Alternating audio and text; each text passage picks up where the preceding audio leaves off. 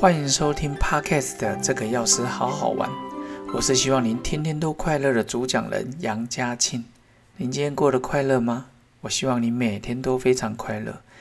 今天的主题是面对快乐的社会学这个议题之外，也会想跟各位分享瘦身的第六步：吃饭维持七分饱。希望听众们听完今天的节目之后，都能启动融入你周遭快乐的氛围，还有健康瘦身之旅哦。快乐的社会学，各位，你去想想，在夜深人静的时候，想想你自己快乐吗？这时候没有别人。根据研究，七十多个国家里面数十万的研究对象中的结果，今天将会为您介绍。遗传有关系吗？财富有关系吗？什么情况下人们会感到更快乐？也会介绍七分饱的秘诀哦。哪些是让我们快乐的因子？再来就是快乐的基本条件是什么？还有，当你烦躁不安的时候，它主要原因是为了什么？为什么常常觉得我觉得很烦躁啊？我又不满，我又不安。再来，吃饭七分饱的秘诀，什么时候是七分饱？还有七分饱会带来什么样的好处？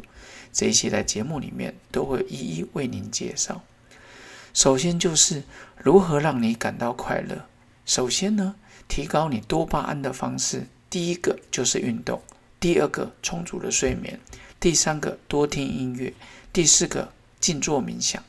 第五个，晒晒太阳。第一个里面提到的是运动，有氧运动、重训都可以刺激你多巴胺的分泌。只要有氧运动十分钟之后，你的疲劳感就会改善。二十分钟之后，慢慢的，你的多巴胺会浓度会提升到最高。所以运动时间不用太长，你也不用多高的强度。其实我每天都有运动的习惯，这认识我的朋友都知道。每天早上我在念经的时候，都会用走路的习惯来念经。后来呢，因为最近这七八个月来，我瘦了十二公斤，在减脂的过程中，我觉得其实我肌肉量也变少，所以我现在也会尝试做一些开合跳、跑步，还有举哑铃。这些就让我觉得效果也不错。我以前都是练平甩功，练了十几年。可是我现在建议就是，你的运动习惯的方法不能固定不变。久而久之之后，你的大脑会觉得，嗯，我会适应了。所以有时候你在设计运动菜单时，可以多点变化哦。第二个就是充足的睡眠，其实会以一点五小时为单位。例如四个五一点五小时就是六小时，其实我每天大概都睡六个多小时。当然七点五小时到八小时也不错，因人而异。再来多听音乐，像我的好朋友在台东陈药师，他的太太呃钢琴师，我跟他聊过之后，我才发现，哇哦。这个音乐的疗法，就像是我在台大上辅助级整合疗法的时候，当我们听到你喜欢的音乐的时候，你的大脑也是非常活跃的，会提升那个幸福感。但是听一遍两遍同一个音乐，你很开心；听了一千遍，你也会受不了。所以呢，常常找到喜欢类似的，偶尔加点不一样的，我觉得非常的好。第四个就是冥想，透过冥想可以让你身心放松。大脑也喜欢放空。你想一想，你大脑一直塞东西进去，你会发现你记忆力的部分快爆炸的。增加冥想的频率，你就增加多巴胺，让你感觉很放松。这个也是很推荐。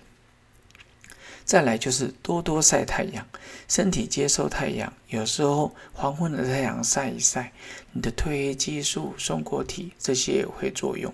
所以在提到哪些是快乐因子之前，先跟各位分享五种提高多巴胺的方式。至于说研究里面告诉我们哪些是提升我们快乐的因子，它有三个结论。第一个，外在因素大概只能占十到十五 percent。财富、地位、年龄，有些人说我很有钱，可是你去看看你周遭的很有钱的人，不一定比你快乐。有些人说，只要我有一定的地位，我当到了什么职务，我就会更快乐。这跟中乐透一样，刚开始你会觉得我很开心，到后来你的身体慢慢会适应。有些人说年龄，年龄是年轻貌美就最快乐吗？有时候你看到一些中老年人散发的智慧，所以外在因素占我们快乐的因子，其实只占了十到十五 percent。接下来就说基因遗传有关系吧？其实根据研究，先天的遗传只能占二十五 percent。看看同卵双生的双胞胎跟异卵双生，如果你把它放在不一样的地方，有些人是放在环境很优渥的地方，有些你把它放在哦，那可能就是要靠自己打拼努力。所以不一样的环境也会造就不一样的快乐。其实真正影响我们最大的就是对生活的思考模式，透过你的思考培养出乐观。的态度，其实乐观的人不只是长寿，而且非常的快乐。所以，针对于你的思考模式，它其实是真正最重要的决定因素，它占了六十到六十五 percent。那一天有一个女生进来领牙科的药，一个姓黄的小姐，我刚好有说我会提到她。后来她有看到我 podcast 的放在药局的 QR code，她也扫了一下。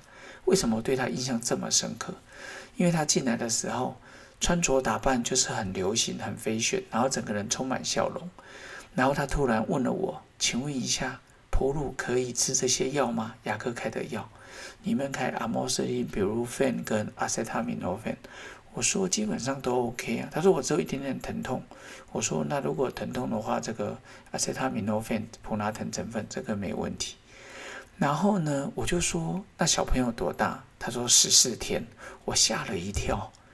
怀孕生产才十四天的人，他的身材非常的纤瘦。我说：“你有运动习惯吗？”他说：“平常都有。”我说：“哇哦，你是我看过最瘦的产妇了。”哦，就是生产的的妇女。他就说：“哦，他就笑一笑。”然后就开始聊天啊，这样我说：“那你住家里吗？”他说：“没有，我在坐月子中心跑出来一下。”我才发现说：“哇，这个人真是乐观，感觉真的是非常快乐。”我还问他说：“你的工作是 model 吗？”他说：“不是。”下次他来药局的时候，我再来问问他吧。再来，第二是第二个，什么是快乐的基本条件？其实首先就是你的自由要被保障。什么意思呢？在民主很巩固的国家，就是非集权国家，人民基本上比较快乐，安居才能乐业。所以有时候我们看到，在集权的国家里面，站在我们这些相对自由的国家，会觉得哇哦，他们是被洗脑了这么彻底吗？所以你会觉得说，个人真正的自由被在被保障，生命权、财产权。你看最近缅甸，其实我们觉得真的是非常辛苦。可是，在这个年代里，你竟然发现有人为了要争取自由，结果要牺牲生命，这真的是，真希望缅甸的民主可以赶快来到。接下来就是有些有些人就认为说，年龄越大者，智慧相对的又越高，活动量大的、身体还不错的人也比较快乐。其实我药局授课里面有大学的退休教授，我常常喜欢跟他们互动。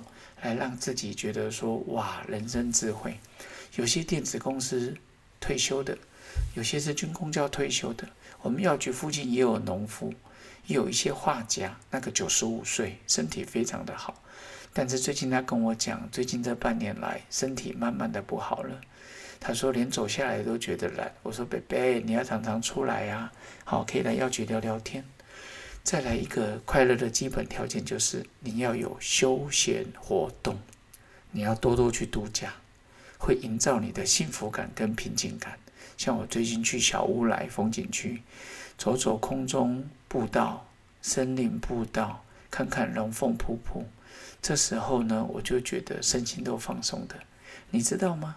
有偏头痛习惯的人，百分之三会在度假时发生。可是呢，百分之二十一会在上班的时候发生，这代表什么意思？原来工作压力的情况下，人基本上没办法放松。所以很多人跟我讲说，我上班就是压力很大，我要怎么放松？我真的觉得要好好学习如何保持快乐。你越早学习到，你就会越轻松。然后我们常常现在发现，很多时间不管看电视、看手机、看。网络笔电。其实你知道吗？只要你一天看三点五小时的情况下，这就代表七年的之内，不要含睡眠，你有一年的时间都在上面。你说有这么夸张吗？想一想，一天二十四小时，三点五小时乘以七，不就是二十四点五？想一想，真惊人呢！你一天维持三点五的小时的习惯，如果你是在运动，那就代表七年之内你一年都在运动。如果你是在看书，那就代表你一年的时间都在看书。所以，像有些人睡觉七小时，那就相当于七年里面他睡觉了两年。哇，这样算一算，我们怎么能不好好规划自己的时间呢？接下来就是第三个烦躁与不安感的主因，其实最最重要的就是来自于我们心中的比较心。你拿到了 iPhone 十二很开心，看到拿到人家拿到 iPhone 十三，立刻开心的感觉就没了。你开一台车最新型的很开心，突然别人比你的更新更贵，哇哦！这时候你瞬间就不开心了。有些人得到一个成就，那你也觉得嫉妒。有些人的孩子，哪怕下一代的成绩都可以拿出来比较。当你发现别人的表现优于我们的时候，烦躁感与不安感就因此而产生了。接下来就是今天的第四个部分：如何吃饭维持七分饱的秘诀。什么叫七分饱？就是你胃还没有感觉饱的时候，可是你对食物的热情开始降低了，吃东西速度也变慢了。有时候你想说，我再多吃一点，可是这时候如果你把餐盘拿走，跟别人聊聊天。你就会忘记吃的东西，而且一直到下一顿，你都还不会觉得饿。接下来就跟各位讲一下吃吃饭的时候保持七分饱的秘诀。首先就是吃饭前喝一碗汤。其实我是先多喝水，因为你在有食物进来你的胃部的时候，你就会有饱胀感，不会让你的食物过量。接下来吃饭的顺序，先素食再荤食。就是提升你的饱足感。事实上，我现在的碳水化合物，我最近比较少吃面。如果吃饭的话，我也都尽可能留到最后再吃。然后接下来就是吃饭的时候细嚼慢咽。很多人说我就是吃饭啊，所以我现在很少吃粥。你吃饭的时候你慢慢吃。你看，如果在脸书看过我吃便当的时候，我都会加一些坚果。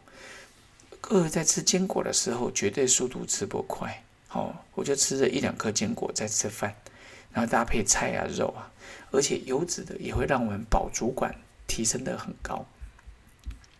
所以呢，今天跟各位分享的快乐的社会学，其实古希腊的智者戴欧吉尼斯，他告诉亚历山大帝说：“陛下，我比你还伟大。您知道为什么吗？因为我不在乎的事情，比你拥有的一切还要多。”原来，当我们不在乎的时候越来越多，你的断舍离就越来越多。当这件事情伤不到你，还有什么事情伤得到你？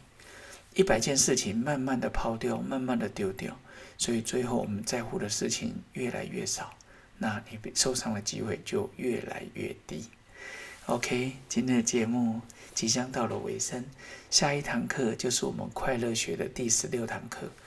快乐经过研究与证实，里面会提到，当科学家静坐冥想禅修的时候，脑电波里面 （fMRI） 里面它的研究结果。